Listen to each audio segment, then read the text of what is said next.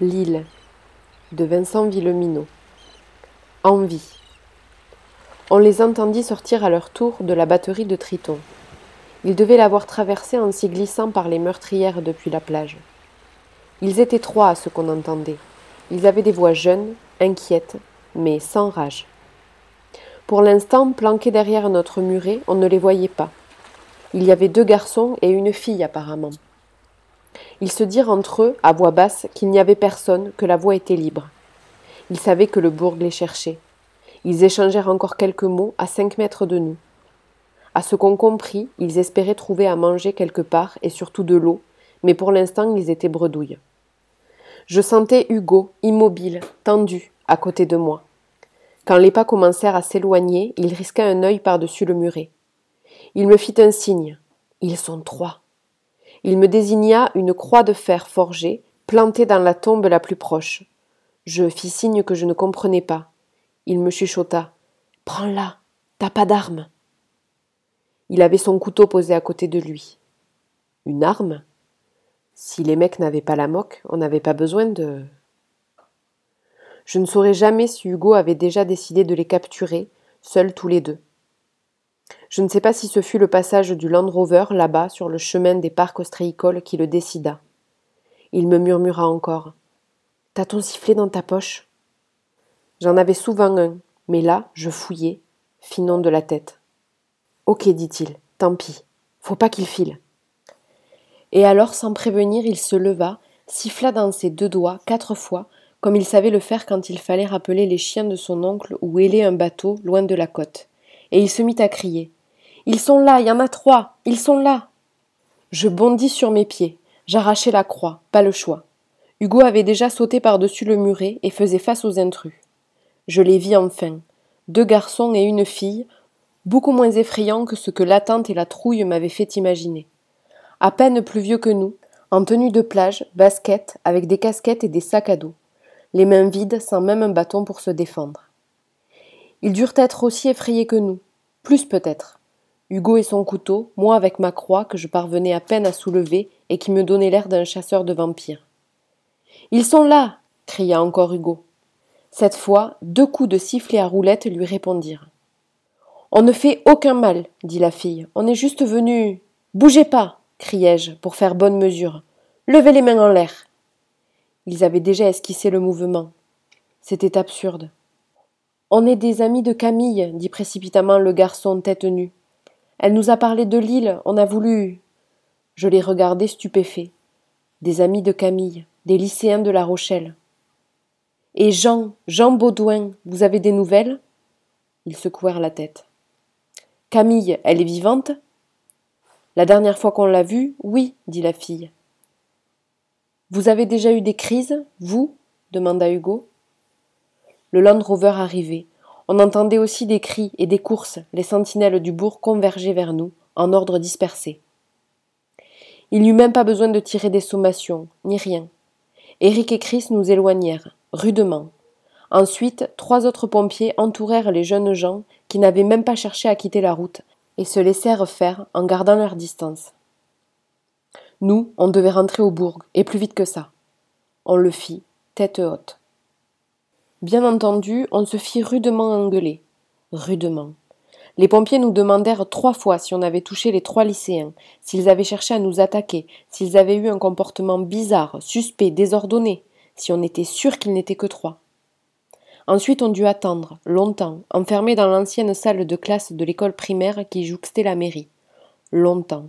Ça sembla durer des heures. Ce fut sûrement le cas. Il y avait un pompier dehors qui montait la garde, comme si nous étions prisonniers ou en quarantaine. Peut-être l'étions-nous. Hugo parlait peu, mais il me semble qu'il se marrait intérieurement. À un moment, il dit Tu te serais vu, Joe, avec ta croix et ton air halluciné.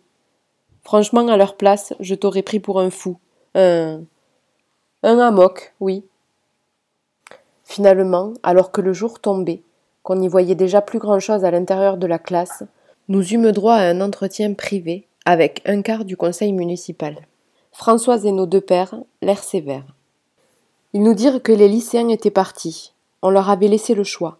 Plutôt qu'une quarantaine sévère, enfermée dans une maison pendant quatre semaines, Ils avaient préféré reprendre leur barque avec des vivres et de l'eau pour deux jours, et tenter leur chance ailleurs.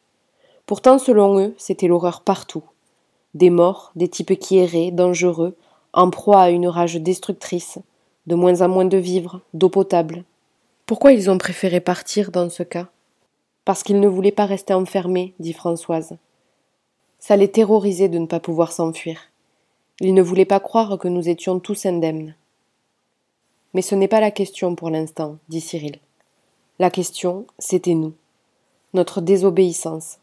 Le fait qu'on se soit aventuré dans la zone interdite aux habitants, en cachette, au mépris des règles et de toute prudence. Cyril et papa nous dirent qu'on avait eu beaucoup de chance, qu'on aurait pu se mettre en danger de mort, que la prochaine fois il fallait se soumettre aux décisions des adultes, que si on entrait en contact avec des possibles infectés, il fallait fuir, ne surtout pas chercher à les approcher.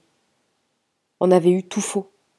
Et qu'est-ce qu'on espérait avec nos armes blanches s'ils avaient vraiment eu la rage? En plus, on avait vandalisé une tombe et. Je n'écoutais plus qu'en surface, en hochant la tête mécaniquement. Je réentendais les paroles de Blanchette. Faudra que vous vous en souveniez si ça arrive. Le seul moyen de faire, c'est de les abattre, avant qu'ils nous tuent. Était-on prêt à ça tous les deux? Les aurait-on tués s'il l'avait fallu? Françoise se tourna vers nos pères. Je crois qu'ils ont compris les remontrances familiales, tous les deux. Maintenant, je voudrais leur parler en tant que responsable de l'île, seul à seul. Cyril et papa se regardèrent, surpris, puis ils hochèrent la tête, sortirent. On se retrouva dans la pièce avec elle. Le jour avait encore baissé, c'était carrément la pénombre, presque la nuit. Elle prit une chaise, s'assit, pour être à notre hauteur. Ce que vos pères ne vous disent pas, c'est que votre attitude leur complique la vie. Ils essayent tous les deux de prendre des décisions pour le bien de tous, comme moi, et ils s'efforcent de respecter la vie générale, même quand ils ne sont pas d'accord. On était reparti pour une leçon de morale. Si vous désobéissez, vous les empêchez d'être crédibles, vous comprenez? Certaines personnes sur l'île pensent que nous prenons de mauvaises décisions. Si les enfants des conseillers ne suivent pas la loi, vous compliquez encore les choses. Encore plus depuis deux jours, dit Hugo. Comment ça? Ben, depuis que tu t'es mise avec Pascal. Maintenant, toi aussi, on va penser que tu ne surveilles pas assez Jo. Françoise sourit. Ça non. Je ne suis pas sa mère, et honnêtement, je n'ai pas besoin de vous. J'ai déjà droit à assez de reproches à cause de mes propres décisions.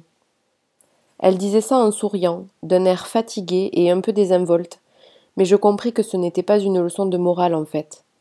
C'était une leçon sur la responsabilité. Je ne vous demande pas d'être plus raisonnable que les autres, parce que vos pères sont au conseil, ce serait injuste. Mais je vous demande de.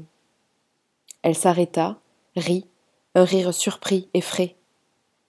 Si, en fait, je vous demandais d'être plus sage à cause d'eux. Et il n'y a pas de raison. Ok, reprenons les choses autrement. Vous saviez que c'était interdit, vous l'avez fait quand même. Comme mère, je devrais vous punir. Vous en pensez quoi?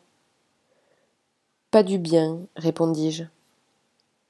Qu'est-ce que vous espériez faire là-bas tout seul? Vous aviez vraiment décidé de les capturer? Ben, on l'a fait, constata Hugo en haussant les épaules.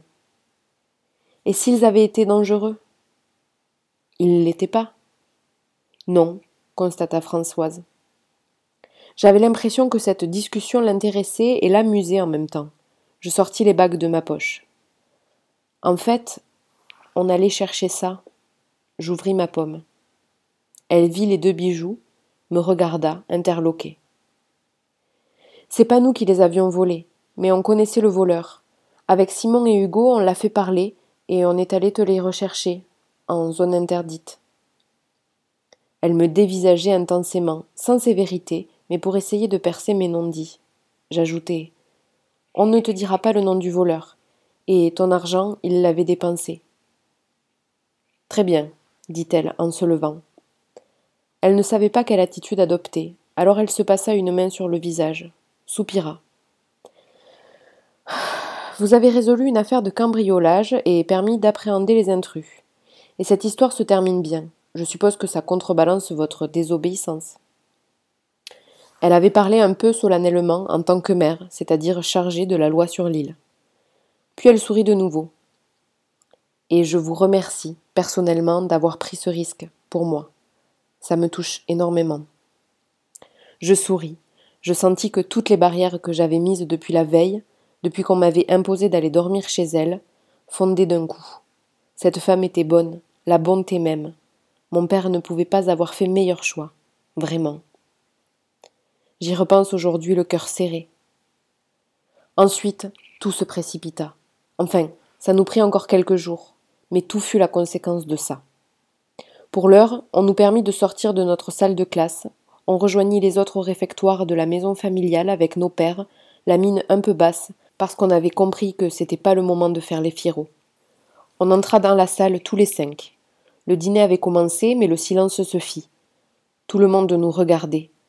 Les gens semblaient se demander s'il fallait nous applaudir, nous engueuler ou faire comme si de rien n'était. Ils ne firent rien, rien d'autre que murmurer. On alla à la table des copains. Les conversations reprenaient. Papa, Françoise et Cyril étaient allés s'asseoir avec André et Caro.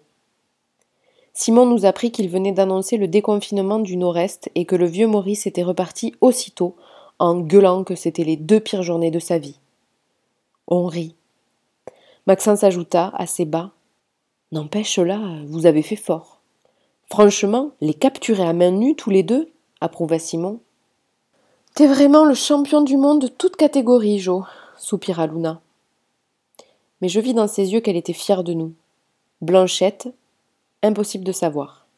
Apparemment, elle était contente que tout se soit bien terminé. Mais qu'est-ce qu'elle en pensait?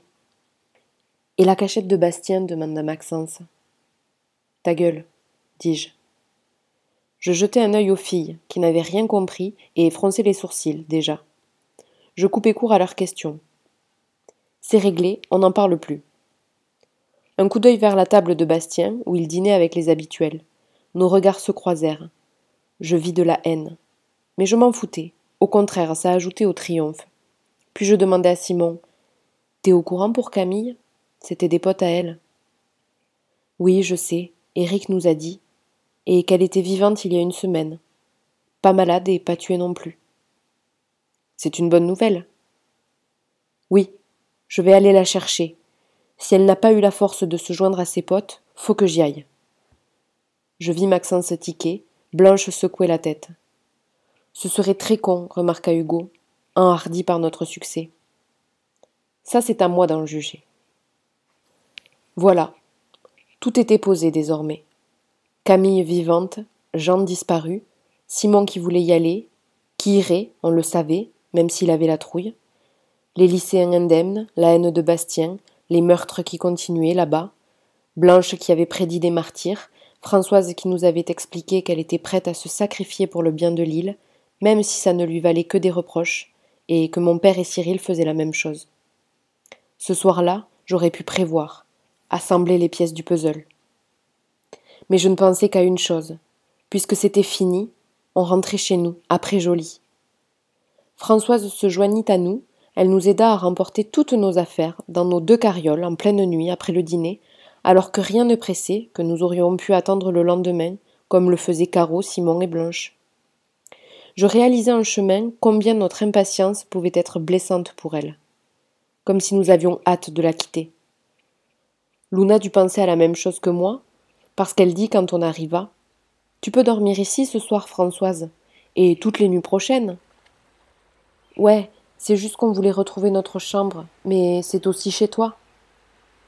Je vis qu'elle regardait papa, je vis qu'il hochait la tête, et qu'ils avaient tous les deux les larmes aux yeux. Merci, dit-elle, à voix presque cassée. Ce fut peut-être la dernière chose intelligente qu'on fit, la dernière bonne idée qu'on eut, tous les deux. Et de celle-là, j'aime me souvenir.